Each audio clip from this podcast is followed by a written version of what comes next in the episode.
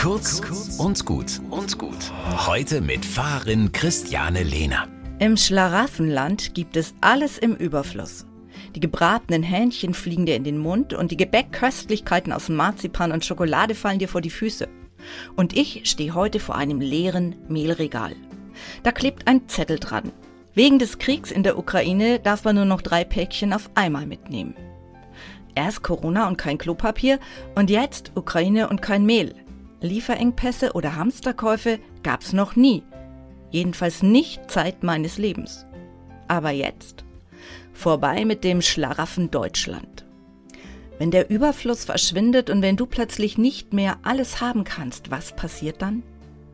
Du stellst fest, dass nichts selbstverständlich ist im Leben, dass Schlaraffenland ein fragiles System ist und dass es möglicherweise auf Kosten anderer so lange existiert hat.